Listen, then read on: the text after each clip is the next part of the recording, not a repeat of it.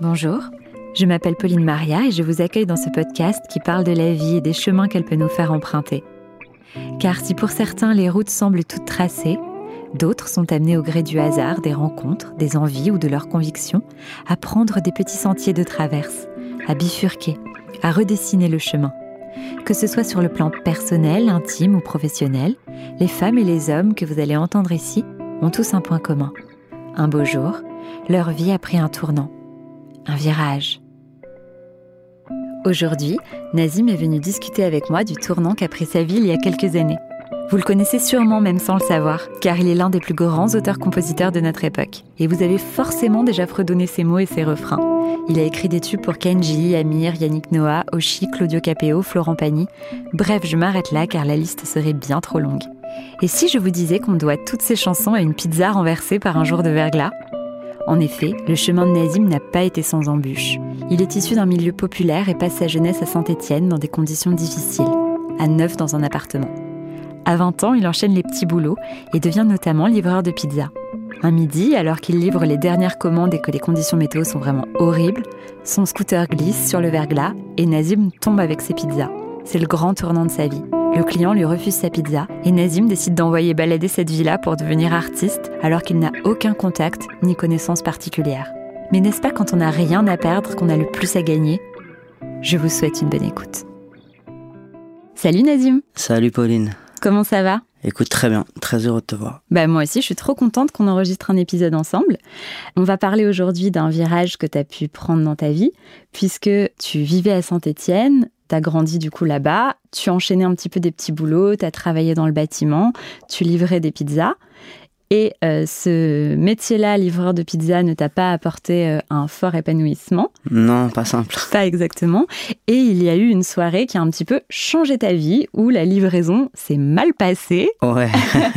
c'était un, c'était un midi même, si tu veux ah, savoir. un midi. Ouais, Ah, c'était un midi. Mais à culpa. Donc on va parler de ça, etc. Est-ce que tu peux déjà me raconter un petit peu euh, ton enfance, ta jeunesse à Saint-Étienne, et Ouais, comment tu as sûr. commencé un petit peu ta vie professionnelle euh, là-bas? Eh ben, écoute, euh, j'ai grandi avec pas mal de frères et sœurs. Ouais. Et je suis grandi avec mes cousins qui sont comme mes frères et sœurs. Donc, Mhm. on a grandi à, à neuf enfants, élevés quasiment par deux mères euh, et sans mon père. Et euh, écoute, on était pauvres, mais on s'amusait aussi, tu vois. Enfance pas simple parce qu'à Saint-Etienne, il n'y a pas toujours beaucoup de choses pour l'épanouissement artistique. Mhm. Et euh, moi, très jeune, je me suis senti assez artiste, j'étais intéressé par ça. Et, écoute, après, euh, j'ai suivi un parcours un peu classique euh, jusqu'à la terminale, je suis rentré à la fac. Et puis, j'ai vu euh, qu'il y avait un concours d'entrée au conservatoire. Ouais. Alors, j'avais des aptitudes pour la musique, mais, mais je savais pas lire une note de musique, je savais rien faire. Et donc, j'ai un peu menti sur le CV Mhm. et j'ai passé le concours. Et ensuite, bah, j'ai été admis. Sauf qu'au premier cours de piano, évidemment, le prof me déplie une partition euh, Ouais. longue comme le bras et me dit bah je te laisse deux secondes pour déchiffrer. Ouais. Et euh, j'ai jamais déchiffré. Mm. Et euh, du coup, euh, bah, j'ai dû lui avouer. euh, et il a été sympa. Il a été sympa. Il m'a dit ok, on va on va rattraper tout ça. Et je me suis retrouvé dans plein de cours différents. Donc bon, je faisais quand même pas mal d'écoles buissonnières. J'ai toujours fait un peu ça.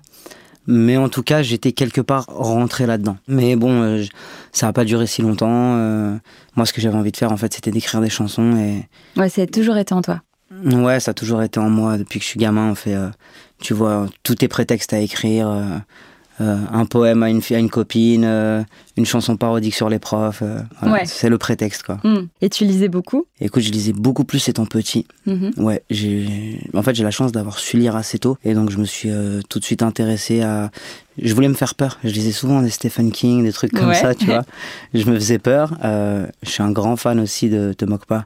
Je sais pas si tu connais Cher J'aime lire. Ah non, j'aime ouais, lire. bien sûr que non, je quand j'étais petit, euh, Charles Ouais, ouais. Bukowski c'est venu après. Non, chair de poule, j'ai dit. Ah, chair de quand poule. t'étais petit, parce que Ah, faire peur, moi j'étais, euh, j'ai grandi Oui, avec chair de poule. ouais, c'était bien aussi, c'était bien aussi. sympa. Mais rien ne remplace les J'aime lire quand même. Ouais, c'est vrai, j'avoue, c'est Tom sympa. Tom et Nana. Ouais, bah évidemment, Tom Tom et Nana, les Non, mais en tout cas, ouais, le- les livres ont toujours pris euh, une place importante. En fait, j'avais envie de lire n'importe quoi, tu vois. Mhm. Un manuel de quelque chose, Voilà, j'ai toujours eu en fait un, un goût pour la, la, forme des mots, tu vois, Mm. leur rythme, etc. Et donc, euh, tu te cultives, tu lis beaucoup, etc. Donc, des Tom Tom et Nana. Donc, niveau culture, t'étais euh, Très vraiment haut, très t'étais haut. au top du On top. peut pas mieux. C'est ça. Tu, du coup, euh, touches de près un petit peu avec le conservatoire euh, ce rêve. Et à quel moment, du coup, tu bifurques vers euh, le bâtiment? Et ben, c'était, euh, j'étais étudiant euh, en, je faisais du droit et de l'anglais. Je faisais deux facs et les étés à partir du mois de mai, tu vois, la fac ça finissait assez Ouais. tôt. Ma copine de l'époque avait un, un oncle qui avait une boîte de bâtiment, donc j'ai postulé. Et euh, de mai à septembre, euh, pendant trois ans, euh, Tu travaillais. c'était euh, les chantiers, les chantiers. C'est une période assez cool ça, en fait. Mhm. Tu vois, dans, les, euh, dans le travail manuel, il y a quelque chose d'assez épanouissant quand même. Alors c'était très fatigant, hein. c'est pas le genre de truc que tu as envie de faire à 60 ans, tu vois. Mhm. Mais franchement, à 20 ans, c'était super, j'en garde un bon souvenir. euh, Ouais. Ouais, même s'il y avait des trucs un peu lourds à porter. Mais... Ouais. Genre, par exemple. Euh, genre, par exemple, le, le marteau-piqueur de, de 32 kilos quand il faut creuser une tranchée. Hmm. Mais par contre, j'étais tout le temps bronzé, tout le temps musclé, c'est l'avantage. Ok, moi je l'avais pris genre lourd à porter dans le sens Ah oui, aussi. psychique du terme, tu vois, parce que sinon sais- j'imagine bien ce qui peut être lourd. Non, non, mais tu sais, une métaphore, elle est toujours basée sur, euh, sur le truc concret, en fait. Mm. Moi, ce qui était lourd à porter aussi, c'était d'être un peu l'homme à tout faire euh, du truc. Euh, Il y a des gens qui sont un peu méchants quand même. Faut, Dans faut la hiérarchie, tu veux ouais, dire, dans la hiérarchie, tu vois. Mais, mais je comprends, c'est un travail tellement difficile, franchement, que Ouais. voilà, les gens sont pas enclins toujours à la discussion, tu vois. Ils ont pas Mm. envie de philosopher, quoi. Ouais. Et du coup, donc tu fais ça l'été, tu continues ton cursus à la fac, tu vas jusqu'où dans tes études? Je vais jusqu'à la troisième année, mais j'abandonne dans la troisième année quand je rentre au conservatoire. J'ai toujours été fait pour apprendre, je pense, mais jamais pour les cursus classiques. Hmm. Bon, j'ai mis du temps à m'en apercevoir, mais T'as Et fini voilà. par trouver ta voie. euh, ouais.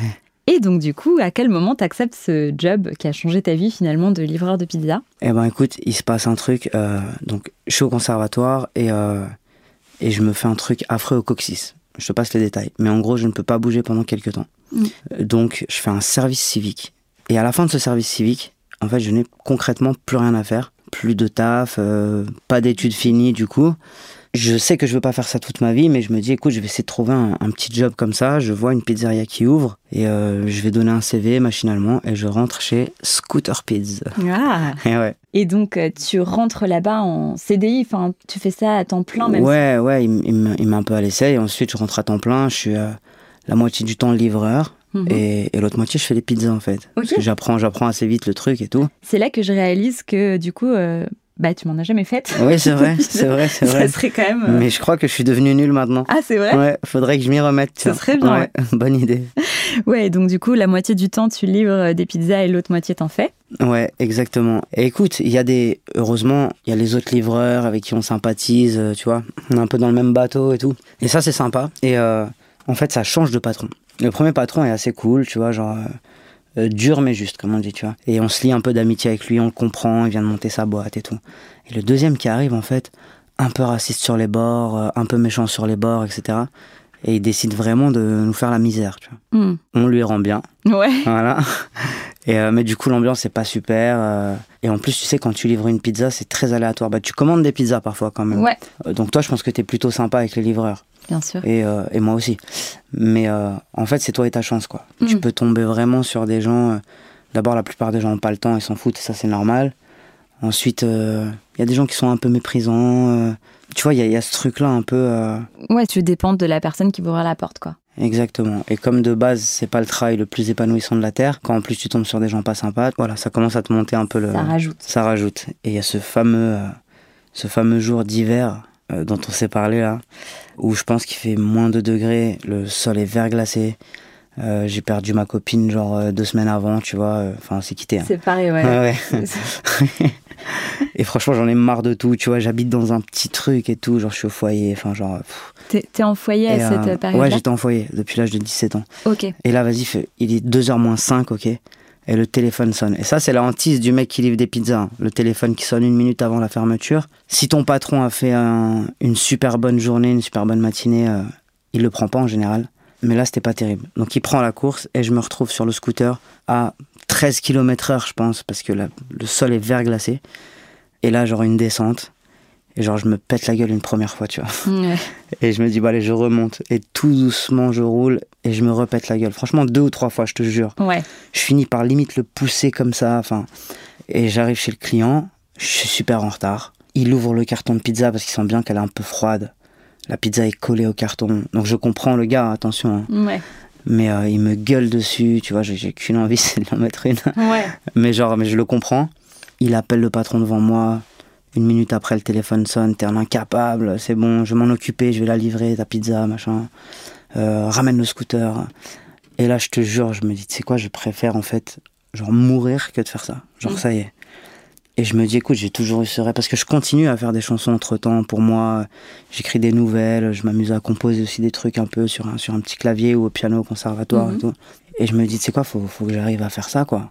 Je sais pas comment, mais faut que j'y arrive. Et au pire, ce sera pas payé, mais au moins ce sera épanouissant parce que de l'autre côté, t'as le même taf, pas très payé non plus, Mm. et hyper difficile. Comment tu te voyais joindre les deux bouts du coup Parce que ça devait pas être facile si tu vivais en foyer et que du coup tu n'avais pas forcément euh, beaucoup de soutien. euh, Ça devait pas être évident de t'imaginer euh, perdre ton boulot quoi. Bah écoute, par définition, euh, en fait, dans un virage, on ralentit normalement, Ouais, sinon on se mange un mur. ouais. Et moi, j'ai fait le contraire, quoi. J'ai accéléré et je me suis pas posé cette question. D'ailleurs, sur les premiers mois, m'ont donné tort. hein. Mais je pense que si je m'étais posé la question, en fait, je livrerais encore des pizzas. C'est surtout ça. Donc, je me suis pas posé la question. Je me suis dit, écoute, t'as toujours été débrouillard. Tu vois, je faisais les marchés quand j'étais petit. Enfin, tu vois, je, bon, je, sais faire un peu des petits sous comme ça. Je me suis dit, euh, peut-être que dans quelques mois, je pourrais m'inscrire au RSA. Je sais pas, je réfléchissais à des trucs, quoi. Il y avait des petites aides avec la mission locale. euh, Je me suis dit, je vais peut-être avoir un peu de chômage. euh, Et je me suis dit, allez, laisse-toi un an. Et après, tu verras. Donc tu pars un peu euh, conquérir le monde, mais Ouais. euh, sans spécialement de, de plan. Et du coup, comment c'est reçu par ton entourage quand tu dis que tu as tout plaqué et que tu veux faire autre chose, et notamment de la musique? Bah écoute, quand tu plaques tout alors que tu sors d'une grande école, on te fait la gueule. Hmm. Mais quand tu plaques tout alors que le tout c'est rien, j'ai envie de te dire, euh, on te dit bah vas-y. En tout cas, mes frères dont je suis très proche, euh, eux, c'était mes premiers fans et mes premiers soutiens et, et ils disent allez, on y va. Et, on allait, euh, on allait comme ça. Je prenais vraiment la guitare parfois. euh, je savais même pas en jouer. hein, tu vois, j'ai pris une guitare comme ça, j'ai pris quatre accords et je m'amusais à jouer un peu dans la rue. euh, et je voulais pas d'argent surtout. hein, J'y tenais. Je jouais pas avec un chapeau, tu vois. Ouais, Je voulais juste jouer comme ça. divertir euh, les gens. et, et mes frères allaient voir les gens et tout. Est-ce que tu, est-ce que tu l'aimes bien? Est-ce que tout? Et, et dans ce cas-là, ajoute-le sur Facebook. C'était Facebook. Et écoute, j'ai pris confiance comme ça en fait. Et tu as commencé à te créer un petit peu une communauté de gens qui te suivaient ou pas à cette période-là Un, un tout petit peu, un tout petit peu. Mm. Parce qu'en fait, j'avais un culot monstre, un peu le culot des gens qui n'ont rien à perdre. Hmm. C'est-à-dire le concept qu'on s'était donné euh, euh, avec un ou deux potes et mes frères, c'était ok, on prend, on, a une- on avait une petite chaise pliante, on se met dans un endroit où ça fait chier le monde et on fait de la musique. Hmm. Donc, Pourquoi par Où ça fait exemple, chier le monde Non, parce que j'avais envie d'interpeller un peu, tu vois, genre euh, à Saint-Étienne, c'est pas la scène ouverte permanente, tu vois, c'était un peu disruptif, c'était un peu nouveau pour les gens, même des gens qui jouent comme ça, etc. Donc euh, on s'est amusé à aller par exemple euh, dans un cinéma qui était plein et vite euh, mon pote filmait avec son petit appareil photo. Je dépliais la chaise et je commençais à chanter et en fait les gens aimaient bien. Donc les gens s'arrêtaient et on se faisait virer par, euh, par les gens du cinéma euh, et on continuait de filmer, tu vois, en disant mais qu'est-ce qu'il y a, c'est la liberté. Enfin tu vois, Ouais. en étant un peu, euh, un peu insolent, Un tu peu vois, mais, pas méchamment, tu vois. Ça m'a donné confiance parce que quand tu arrives à faire de la musique à Saint-Étienne dans la rue, après je pense qu'il n'y a pas grand-chose en fait qui te fait peur ou qui t'angoisse.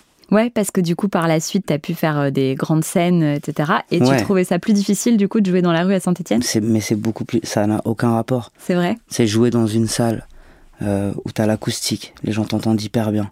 Les gens viennent quand même écouter de la musique. Parfois c'est pour toi, parfois c'est pour plusieurs personnes, parfois c'est une première partie, bon, peu importe. Mais les gens viennent écouter de la musique. Hmm. Là, c'est les gens, en fait, tu les déranges dans leur journée à Saint-Etienne. Ouais, faut les choper, quoi. Ouais, Mm. exactement. Et bah, franchement, c'était ma meilleure école. Pas eu besoin d'aller faire euh, d'expression scénique. euh, Mm. ouais, ouais, ouais. Et euh, du coup, euh, tu apprends ton métier sans le savoir vraiment pendant cette période-là. Est-ce que tu touches un petit peu du doigt la galère et euh, tu le ressens comme ça? Ah, je la touche, je la touche de la main, la galère. Ouais.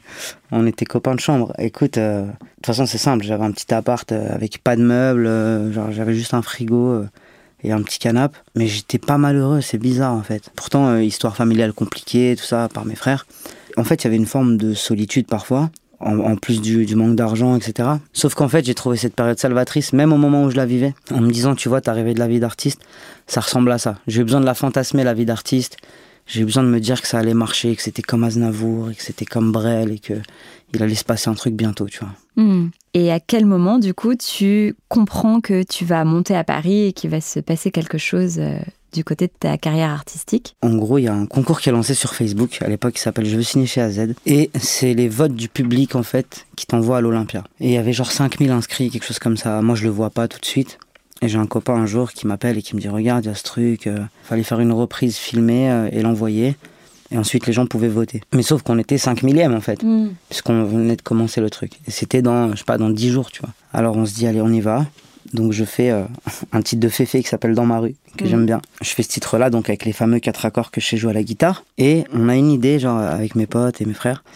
Il faut faire voter les gens, ok? Donc je chante les chansons en boucle dans le centre-ville et on trouve un ordi portable. On se connecte sur le wifi de la ville et mes frères qui sont plutôt mignons vont choper les gens comme ça et disent Est-ce que t'aimes bien Est-ce que t'aimes bien? Oui.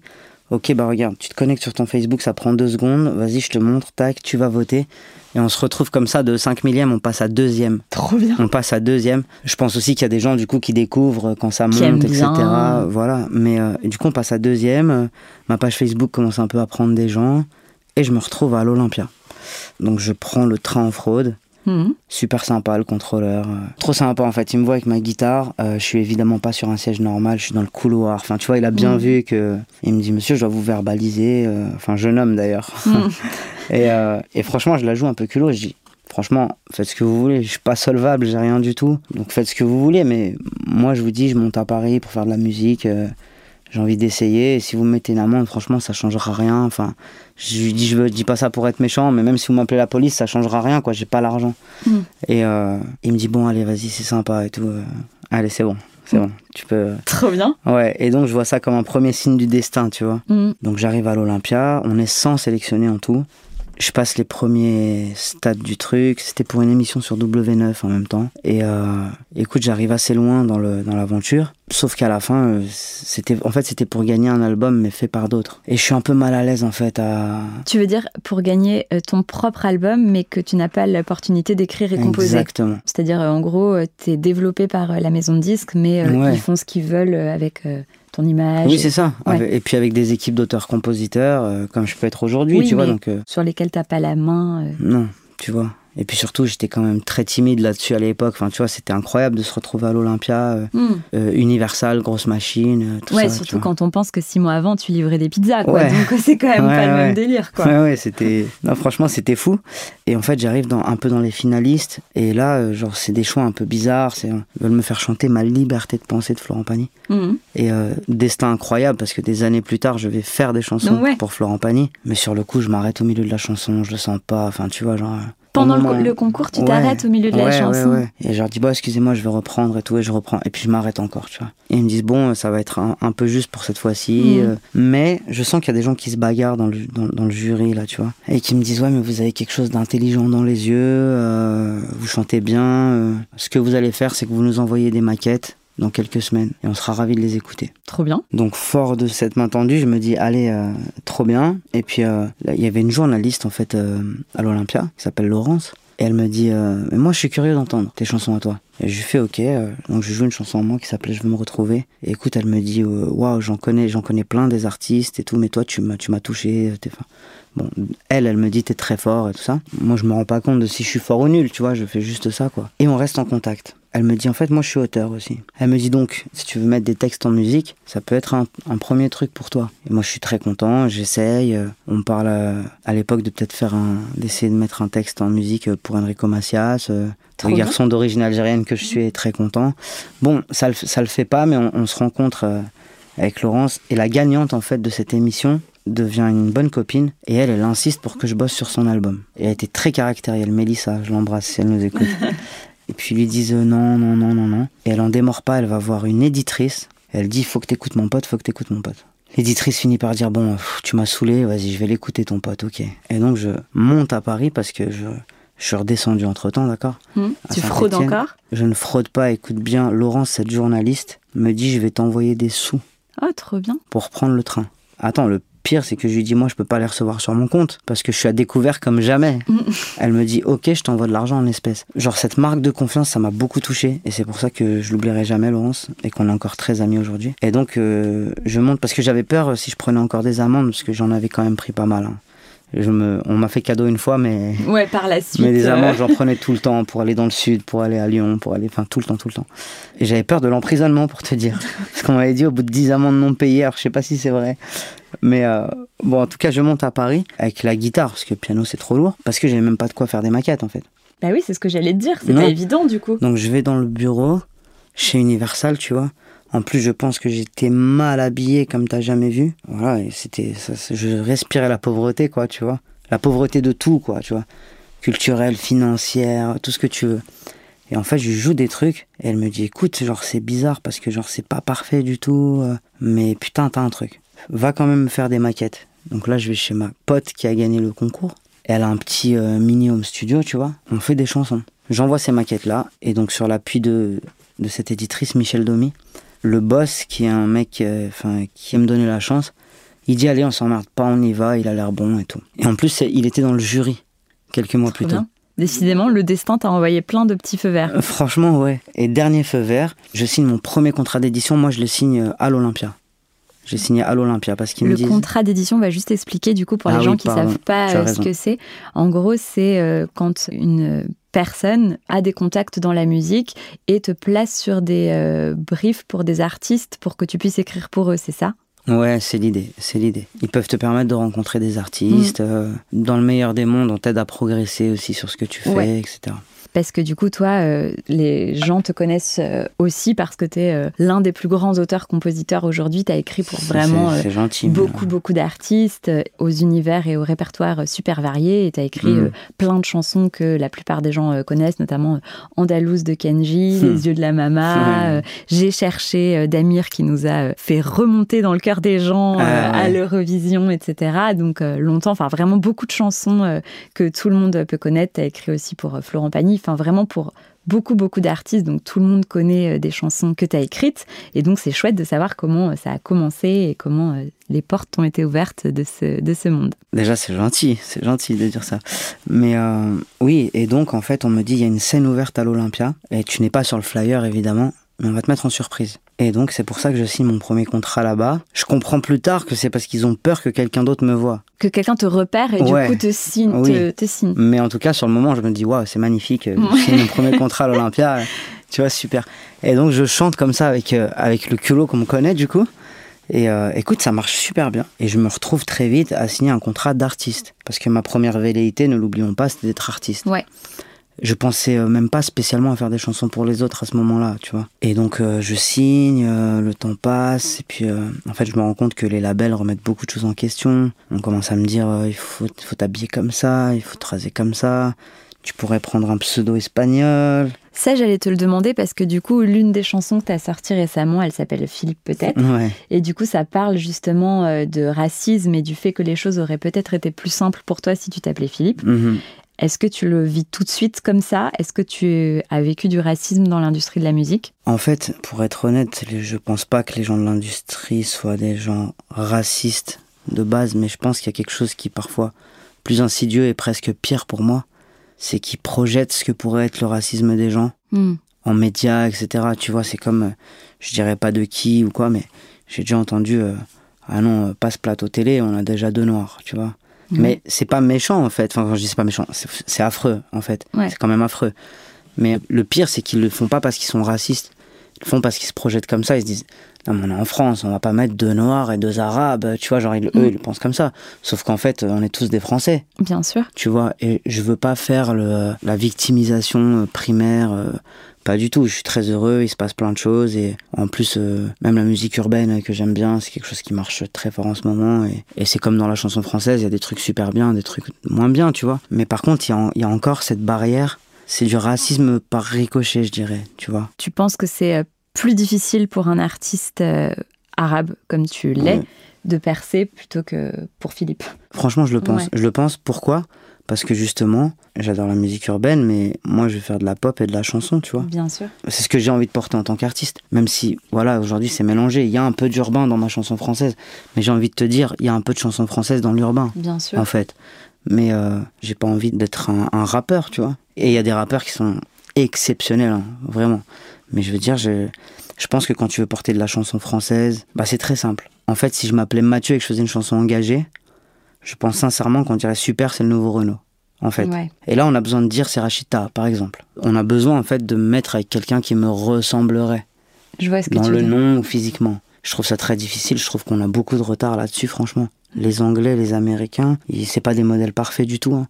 Mais là-dessus, ils sont assez ouverts. Hmm, Pas toujours les Américains quand même. Alors, pas dans la rue, mais dans l'entertainment, franchement, dans le cinéma et dans Ouais. la musique, tu vois, euh, on pourrait faire jouer à Will Smith Napoléon demain. Alors, Bien il est trop grand pour jouer Napoléon, mais Mm. tu vois, genre, on- n'a pas peur de mettre des héros, parce qu'en fait, pour eux, c'est des Américains, c'est vrai. Mm. Après, je suis d'accord avec toi, le, dans le Kansas, le fermier moyen, je pense pas qu'il soit Ouais. fan des Noirs, ou- mais Ouais. c'est pas le problème. Au moins, dans l'industrie, c'est le plus fort, entre guillemets, Tout dans ce qu'on préfère. quoi. Ouais, tout le monde est représenté, et je trouve ça bien, tu vois. Hmm. Je trouve ça bien. Et donc, à quel moment tu commences à euh, écrire pour les autres? Eh ben, écoute, ça se passe euh, dans un séminaire universal. Ça fait à peu près euh, deux ans que j'ai signé, je galère. Et euh, c'est un séminaire pour Yannick Noah et Chimène Badi, en fait. Et euh, on est un peu les plus jeunes avec une bande de copains. euh, Il y en a peut-être que tu connais. Peut-être. Et, euh, et là-bas, en fait, euh, Yannick Noah passe au séminaire, en fait. Et moi, je suis archi décomplexé euh, sur, sur l'artistique, comme souvent. Et je lui fais une vanne, tu vois. Je lui dis, écoute, euh, moi, euh, si tu veux encore faire des chansons sur les lions et tout, euh, c'est pas mon truc. hein. J'ai envie de faire quelque chose d'un peu plus profond, tout ça. Bon, on rigole, il se marre.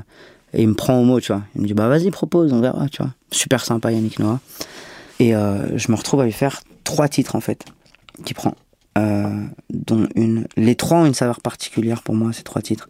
Il y a un titre qui est un peu funky qui devient son single. Et donc, celui-là, je l'aime parce que c'est la première chanson qui me sort de la galère, Mhm. un petit peu.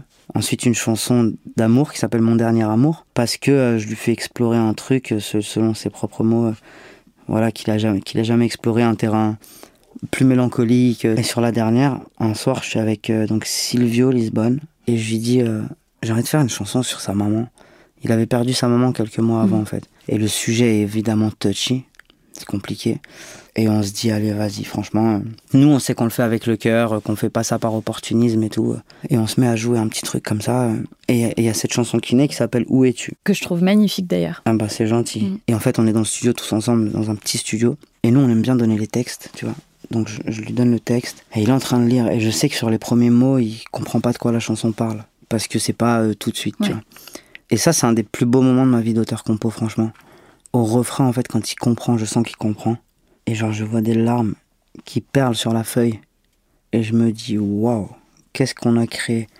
Genre, chez cet homme, genre, immense à tous égards d'ailleurs, tu vois, qui est super grand, super fort, euh, qui, est, euh, qui a gagné Roland Garros, Ouais, euh, qui incarne quelque qui, a, chose. qui a entraîné l'équipe de France, qui a fait des, des, des, des stades, tu vois, genre.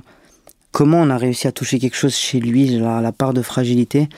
Et, et surtout, à la fin de la chanson, il nous fait waouh. Il dit écoute, euh, c'est dur à chanter, mais ça va me faire du bien aussi, en fait. Le fait qu'ils disent que ça va l'aider à traverser quelque chose. Et d'ailleurs, sur la chanson, c'est Yannick qui joue un petit piano, tu vois, que j'avais joué à la base. Et je pense qu'il avait envie de s'impliquer dans cette chanson-là. Ouais. Et en fait, ça m'a beaucoup touché et ça m'a donné envie d'être auteur-compositeur. Hmm. Parce que pour l'instant, je me disais, bon, euh, c'est bien, mais j'ai vraiment envie d'être artiste, quoi. Et ça, ça m'a donné envie. Et puis après, bon, il s'est passé plein de choses. Effectivement, beaucoup de chansons euh, pour Kenji, et puis, euh, puis beaucoup pour Amir, et pour Claudio, et pour Florent, pour, bon, pour plein de gens. Mais celui qui a éveillé cette, euh, cette envie chez toi, c'est vraiment Yannick Noah. En tout Ouais, ouais. cas. Ouais. Franchement, oui. Et ça m'a conforté aussi dans l'envie de faire des choses populaires, parce que j'hésitais encore un peu à ce moment-là. C'est ce que j'allais dire aussi pour le coup. Toi, Ouais. ça a dû être aussi quelque chose parce que tu devais aussi un petit peu les sacraliser, comme euh, tu avais grandi à Saint-Étienne, donc même être à Paris, c'était, euh, t'étais quand même loin de te retrouver en position de lui faire lire tes chansons. Enfin, tu vois, quand on, Non, mais t'as raison, t'as raison. quand tu penses qu'il y a pas si longtemps tu livrais des pizzas, ça devait Mhm. te sembler quand même assez, euh, assez dingue. Et est-ce que tu penses justement que ça a nourri Tu vois, tu fais quand même des chansons qui touche vraiment beaucoup les gens. Par exemple, Les yeux de la mama, c'est quand même Mhm. une chanson euh, que je pense beaucoup de Français portent dans leur cœur, euh, qui est souvent, euh, tu vois, au fait des mères, j'imagine qu'elles Ouais, sont ouais, ouais. beaucoup jouées, etc. Est-ce que tu penses que le fait de venir d'un milieu populaire et d'avoir rencontré des gens, tu vois, dans plein de corps de métier, est-ce que tu penses que ça t'aide à parler vraiment à tous les Français aussi? Oui, c'est pour moi c'est essentiel. Mais d'ailleurs, je reste hyper populaire, mais j'ai pas envie d'autre chose en fait. Mm. Je connais très bien d'autres choses. hein. Je connais d'autres milieux, j'ai des copains euh, qui sont des gens pointus dans la mode, dans le cinéma, ce que tu veux. Et c'est des gens qui sont intéressants, qui sont forts aussi. Mais en fait, tu sais, il y a ceux qui disent moi j'aime les gens populaires. Mm. Bah, il y a déjà une distance. Ouais. En fait, moi, c'est pas que j'aime les gens populaires, c'est que je suis populaire. C'est-à-dire que c'est malgré moi. Tu vois, genre, euh, quand je suis posé euh, dans un café euh, populaire avec plein de gens euh, simples, bah, je suis à ma place, en fait. Mm. Et surtout, il y a une poésie, en fait, dans le milieu populaire, justement, et qui fait qu'ensuite, le mot populaire change de sens et devient populaire au sens de peuple, quoi. Bien sûr. Et donc, euh, je pense que c'est essentiel, et c'est essentiel de, de garder ces amis-là, c'est essentiel de, de chercher toujours les, Mm. les phrases simples et les mots simples, euh, de pas s'abriter derrière une forme de réussite. Et puis d'ailleurs, je vais te dire, euh, nous, tout ce qu'on essaye de faire avec les artistes avec lesquels je travaille, parce que je reste souvent très proche pendant longtemps. Tu parlais d'Amir, on, a fait genre, presque toutes ces chansons ensemble. Et en fait, on réfléchit, on réfléchit. Et euh, on essaye justement de donner euh, au côté populaire ces lettres de noblesse, parce qu'il y en a en fait. Mm. Tu vois? Être populaire, c'est pas être has-been, c'est pas être. Pas du tout en fait. Être populaire, justement, c'est être dans l'instant avec les gens, construire quelque chose avec eux, grandir avec eux, tu vois, genre. euh, en fait, ce qui était populaire il y a 40 ans n'est plus pour certaines choses. Et ensuite, au milieu, il y a une racine qui, elle, ne change pas. Ouais. Je pense que, en fait, quand t'es né pour être populaire euh, dans ce que tu fais, euh, je pense qu'en 1910 ou en 2022, c'est la même chose. Mm. Et en plus, tu tisses des liens souvent assez forts avec les artistes avec lesquels tu travailles. Ouais, c'est pour moi en fait, on fait on fait un métier où euh, j'ai besoin d'être un peu ami pour faire les meilleures choses en tout cas. Mm. Au début, tu fais des chansons quand t'as pas rencontré quelqu'un sur une idée, et ensuite, au-delà de cette idée, euh, t'as besoin que la personne devienne ta muse, tu Mm. vois, homme ou femme, peu importe. Et je pense que l'artiste qui va travailler avec toi aussi a besoin de, de sentir une proximité quelque part ou d'admirer quelque chose, tu vois, Mm. genre, euh, il a, besoin d'aimer quelque chose chez toi qui, qui lui parle. Et c'est pour ça d'ailleurs que euh, je me retrouve à bosser avec des artistes populaires en fait. Mm. On m'a proposé d'autres choses euh, et c'est plus compliqué. En fait, euh, se mettre vraiment à nu, euh, c'est quelque chose qui n'est pas donné à tous les artistes. Mm. Et moi, dès lors que les artistes mettent une distance, ça me touche moins. T'aimes l'authenticité dans. Exactement. On fait, le, on fait le contraire du cinéma, tu sais. Mm. Nous, on joue à être sincère en fait. Mm. On cherche, on cherche, on cherche. Quoi. Mm. Est-ce que pour le coup, ça a pu, tu penses, euh, le fait d'écrire des chansons, etc. Par exemple, tu vas dire que je connais peut-être que celle-là pas du tout, mais Les yeux de la mama, Ah. du coup, par tu veux exemple. parler d'une autre Non, du coup, Les yeux de la mama, par exemple, ta mère, qu'est-ce que Ouais. ça lui a fait de l'écouter? Bah écoute, euh, souvent, elle, elle me dit en, en parlant de plein de chansons, euh, ah j'ai vu ton nom, euh, j'ai vu ton nom à la télé. Tu sais, ils écrivent souvent les crédits, Mm. on va sur les chaînes de télé de clips par exemple, ou, ou quand ça passe sur, dans les cérémonies, etc. Et euh, c'était une façon de lui dire quelque chose, même si tout n'est pas, Autobiographique. ouais, j'allais dire tout n'est pas rose surtout. Ouais. C'est surtout ça. C'est-à-dire que euh, pourquoi cette chanson, c'est pas moi qui dois la chanter? Parce que si moi je devais faire une chanson sur ma mère, euh, il y aurait des aspérités à l'intérieur en fait. Je dirais que c'était pas rose. Mm. Le message serait le même, attention. Et puis moi, genre ma mère, euh, c'était, euh, tu sais, il y, a y un proverbe en arabe. Ma mère, elle me disait ça quand je lui disais mais pourquoi j'ai pas de père? Elle me disait je suis ta mère et ton père déjà. Mm. Mais elle me disait surtout une femme, c'est un homme et demi. Mm. Et elle a pas tort. Moi qui, moi qui ai grandi euh, élevé par des femmes, il n'y a pas vraiment plus fort qu'une femme, je t'avoue. Tu Mm. vois, une femme, quand elle veut que tu y arrives, quand elle veut y arriver. euh, Et donc, c'est surtout ça que je lui dirais. Mm. Je dirais, voilà, je sais pas comment on t'a fait parce que c'était bancal, mais tu m'as rendu fort. Et je lui dois une bonne partie de ce. euh, Appelons ça un succès pour l'instant, mais en Bah oui. en, tout cas. En tout cas, de cette vie-là qui m'est permis de vivre. Ouais. Et elle est fière de ton parcours? Ouais, elle est fière, elle est fière. Et puis tu sais, ma mère chantait en fait. Ma mère Ah chantait beaucoup, très bien. Elle a failli m'accoucher euh, dans un cabaret oriental où elle chantait. Ah, c'est marrant. Ouais, je suis né à Marseille. Trop marrant. Mm, mm, Je savais pas ça, c'est génial. mm. Ouais. Et euh, quand tu commences à vivre de, en tant qu'auteur-compositeur, comment tu le vis au départ, le fait de faire vraiment des tubes pour des artistes, etc., alors qu'à la base, toi, ton but, c'était d'avoir ton projet? Bah, C'est intéressant comme question. D'abord, au début, je vois que du positif. Hein. Bien sûr. Tu vois? Et d'ailleurs, je continue de le dire, même si j'avais une carrière d'artiste euh, immense, je continuerai de faire des chansons pour certains artistes. Hmm. Par exemple, tant que Amir voudra bien qu'on fasse des chansons ensemble, tu vois, genre, c'est. Me sens proche, j'ai envie de participer à cette aventure. Euh, j'ai envie, j'ai envie qu'on continue de raconter des choses, etc. Après, quand tu as passé en fait un parcours d'artiste en maison de disque, parfois les labels c'est toi et ta chance, mais euh, en tout cas moi ça m'a beaucoup cassé. Et pendant, euh, je pense, plus de deux ans, j'avais pas une seule fois envie de prendre la guitare ou le piano ou ce que tu veux pour faire quelque chose pour moi. Vraiment, ça m'avait cassé, ça m'avait dégoûté. Et en fait, c'est juste une envie qui te rattrape. Hmm. C'est juste ça. Je pense que genre la musique et moi, euh, on est un, on est un vieux couple et, et en fait j'ai des velléités à être artiste. Et je vais te dire aujourd'hui, que j'ai plus genre concrètement besoin d'être artiste pour vivre, et eh ben c'est assez plaisant. Je refais un truc un peu tout seul là, tu vois. J'ai pas voulu signer de, de contrat en maison de disque. Hier soir, j'ai chanté dans un truc. Voilà, c'était un, un bar plus plus, on va dire, tu vois. C'était sympa, tu vois. Il y avait, il y avait 120 personnes. Euh, sur les 120, il y a que la moitié qui te connaissent, l'autre moitié sont pas venus pour toi. Et, et en, fait, ça m'a redonné envie, notamment. Et moi, tu vas me dire que je parle que d'Amir quand je parle des artistes pour qui je travaille, mais il y en a plein. Mais mais par exemple, notamment Amir qui m'a dit, euh, mais euh, je comprends pas comment toi t'es pas artiste et comment il m'a accueilli en première partie et son et son introduction au public c'était euh, un jour c'est moi qui ferai sa première partie. Enfin tu vois, il est d'une bienveillance exceptionnelle. Mais tout ça pour dire qu'il y a aussi, tu as raison, il y a quelque chose de frustrant parfois dans le fait d'être auteur-compositeur, mais il y a aussi quelque chose qui peut t'encourager quand tu es bien entouré avec avec des artistes qui te redonnent une force aussi que tu croyais avoir perdu, tu vois. Mm. Et c'est intéressant aussi, je trouve, ce que tu as dit, le fait que du coup, quand tu écris pour d'autres artistes, tu te mets vraiment dans leur peau et t'écris pas la même chose que ce que tu fais pour euh, ton projet à toi, tu vois.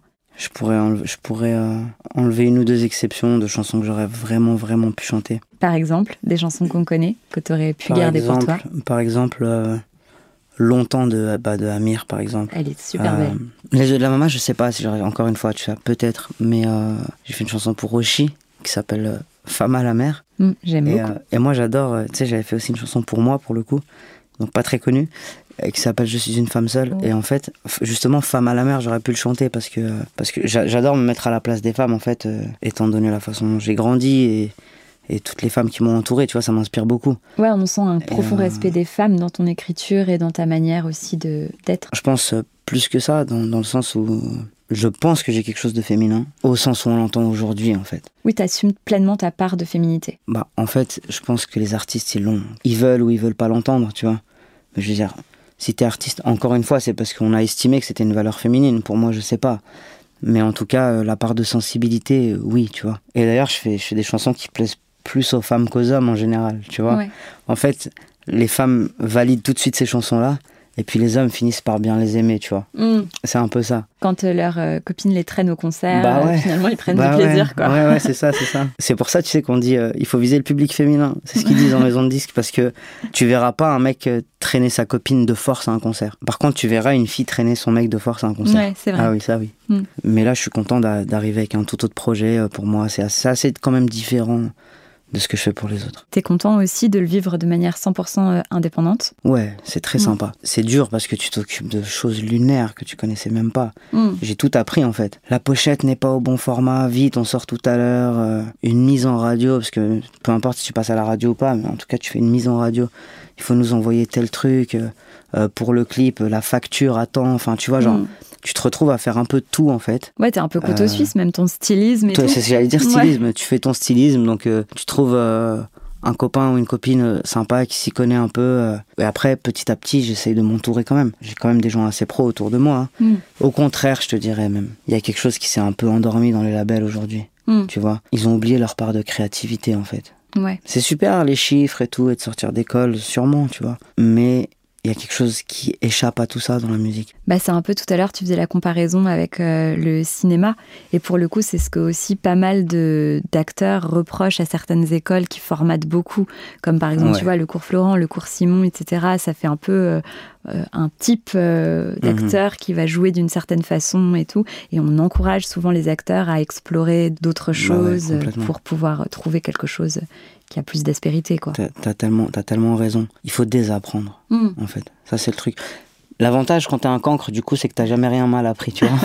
non, mais c'est vrai. En fait, tu... autodidacte, quoi. T'as quand même appris plein Ouais. de choses Non, bien sûr, à bien sûr. l'école de la vie. Et puis, je suis même pas autodidacte, je dirais plus que plein de gens, en fait, m'ont appris des choses, Mm. tu vois. Tel mec t'apprend à ouvrir une piste sur le logiciel, euh, et tel mec te dit que ça, c'est pas français, et, et un autre te dit, euh, tu vois, je te donne un conseil tout con, euh, quand tu prends une photo, parce que moi, j'aime pas les photos, putain. Quand tu prends une photo, euh, serre pas ta mâchoire, fais pas ci. C'est des petites choses, en fait, mises bout à bout. Hmm. Et puis, t'apprends un truc aussi chez Bukowski ou chez Voltaire, une phrase te touche, Hmm.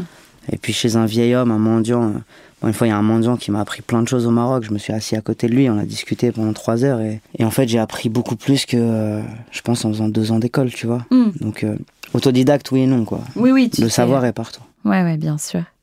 Et du coup, euh, qu'est-ce que tu lui dirais aujourd'hui à Nazim euh, qui est euh, sur le verglas sur son vélo et qui se dit qu'il va tout plaquer pour suivre les traces d'Aznavour ben, tu sais quoi, je lui dirais, euh, je sais qu'aujourd'hui il fait froid, mais accroche-toi, demain il fera beau. C'est parfait, je pense, Mm. comme conclusion. Écoute, Je te remercie beaucoup, en tout cas, d'avoir pris le temps de discuter avec moi. Et euh, écoute, plein de belles choses pour la suite. merci Pauline, bravo pour ton super travail. J'ai hâte d'écouter celui-ci et les prochains. Merci, à bientôt Nazim, salut. À bientôt. Voilà, le moment est venu de se quitter. J'espère que vous avez apprécié cet épisode. Je vous donne rendez-vous la semaine prochaine pour découvrir un nouvel invité, un nouveau parcours et se faire embarquer dans un nouveau virage. En attendant, prenez soin de vous et bonne semaine.